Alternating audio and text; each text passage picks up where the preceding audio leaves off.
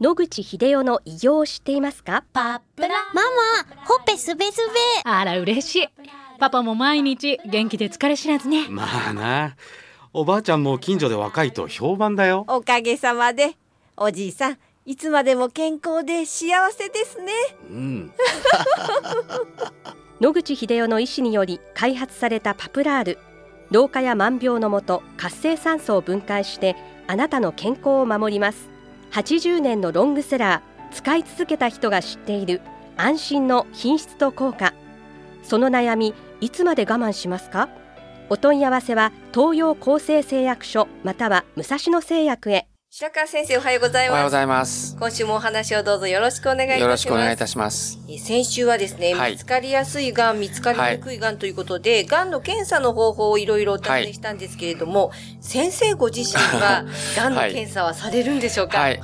最低3ヶ月に1回ぐらい。長い時で半年に一遍ぐらいは大丈夫かなってことで、普通の血液の項目の検査と、あの、腫瘍マーカー。私ぐらいの年になりますと、まあ一番可能性の高いのは前立腺がんとかですので、まあ必ず PSA を測ると。はい一応やってます。それから CEA という腫瘍マーカーがありまして、これは消化器系及び肺がんで上がると。つまりその口から管でずっとつながってる臓器には上がるってことですね。ですからそれを使うと。この2つぐらいを主として測るということはしています。はいそれ以外肝臓がんのマーカーですとかなんとかはあまりに狭いのでほとんどやりません。残念ながらあの腫瘍マーカーは保険適用するためには1ヶ月に一遍しかできませんので、まあ、それ以上の頻度でやることは無理だと思いますので、まあ数ヶ月に一遍程度チェックはしています。先生、以前お話に、えー伺いました、はい遺伝子検査ははいされているんですか？はい、遺伝子検査もしました。で、遺伝子検査は今言った血液検査や画像検査より、まあ年数にすると5年や10年、早期に癌を見つけられる。あるいは、ペット CT とか、血液検査の腫瘍マーカーが見つけられる癌の数に比べたら3桁ぐらい落とすことができるということになりますので、超早期の癌を見つけられるってことになるわけですね。確か3年前にやっておりますけれども、3年前の時点で、まあ、ネガティブでした。はい。そうしますと、今言った話から少なくとも5年や10年後画像に映ってくるような癌が大きくなってくるっていうことはないので、まあ私としては遺伝子検査は、まあ3年ないし5年に一遍ぐらいの検査で十分だろうと思っています。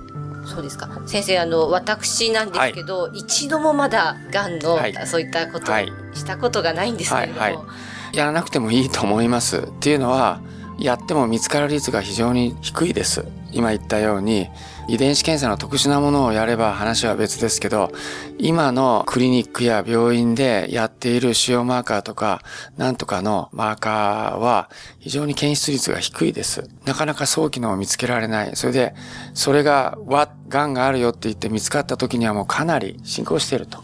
見つけても意味がないということになるので、私はあの全然やらないと。えー先週申し上げたように、超早期に見つかっても転移が早くって治らない癌っていっぱいあるんですね。うん例えばあの、北斗さんでしたか？半年に一遍乳がんの検査してるのに見つからなくてなっちゃったと言って、まあ、テレビで記者会見して怒ってましたけど、それぐらいの頻度でやっても見つかんないわけです。だとしたら、私はあの、前から何回も強調してますけども、人生においてですね、ドタバタドタバタいつも癌の恐怖に怯えている人生を送っても面白くないと思います。私はなぜやってるかっていうと、職員も合わせて医療スタッフが癌になっちゃう話になりませんよと。一応検査はしていますけど、やる意味があるとは思っていません。まあ、自分で決めるということですね。そうですね。繰り返していますけど、早期発見、早期治療と言いますけども、だから早期に発見したら、早期に治療ができて生存率が上がるということが確定してれば、一生懸命そういうことにあの時間と労力とお金をかけるのは意味ありますけれども、現時点の検査の方法では早期に発見できてないわけです。社会力になってやってもですね、はい。ペット CT でも1センチにしかならないと移ってこない。はい。で、このレベルの大きさで膵臓がんが見つかれば、ほぼ生存率は5割もいかない。はいそういう話になっちゃうわけです。ですから、労力とお金を使って、早期発見ができて、早期治療ができれば助かるということが分かっているんであれば、一生懸命やってもいいんですけど、それが保証されていないわけです。ですので、まあ、近藤先生なんかはやっても意味がないと。あ、近藤誠先そうですすね。ね。はい。おっしゃってる意味は半分以上正しいかもしれません。それから、現在で約2人に1人、もう少し時間が経てば3人に2人ぐらいのレベルで癌になっていくということになりますと、早く見つけようが見つけまいが必ず癌になるわけです。今の我々の医学界の検討からすれば、早期癌も末期の癌も助けられるような方法がもうすぐできると思います。そうすると、私は早期癌で見つけて、莫大な費用をかけて、抗がん剤とかなんとかをやると。当然、1センチ以下の胃がんが胃カメラで見つかって切りました。だけどもしかして転移するかもしれないので、その後、抗がん剤をやりましょうというと、ものすごいお金の無駄遣いになりますね。それから体力も落ちる。そうすると、次の癌を誘発する危険が非常に高いということも起こりうるので、いろんなことを総合的に考えると、もちろん早期発見、早期治療で見つけてるわけですけども、ものすごい高い治癒率を上げてるので、臓器別にではそうですけど、肺がんなんかは、レントゲンで毎年皆さんものすごいたくさんの人がやってるわけですけども、肺がんのポコッと移った人たちの治癒率がそんなに上がってるわけではないと。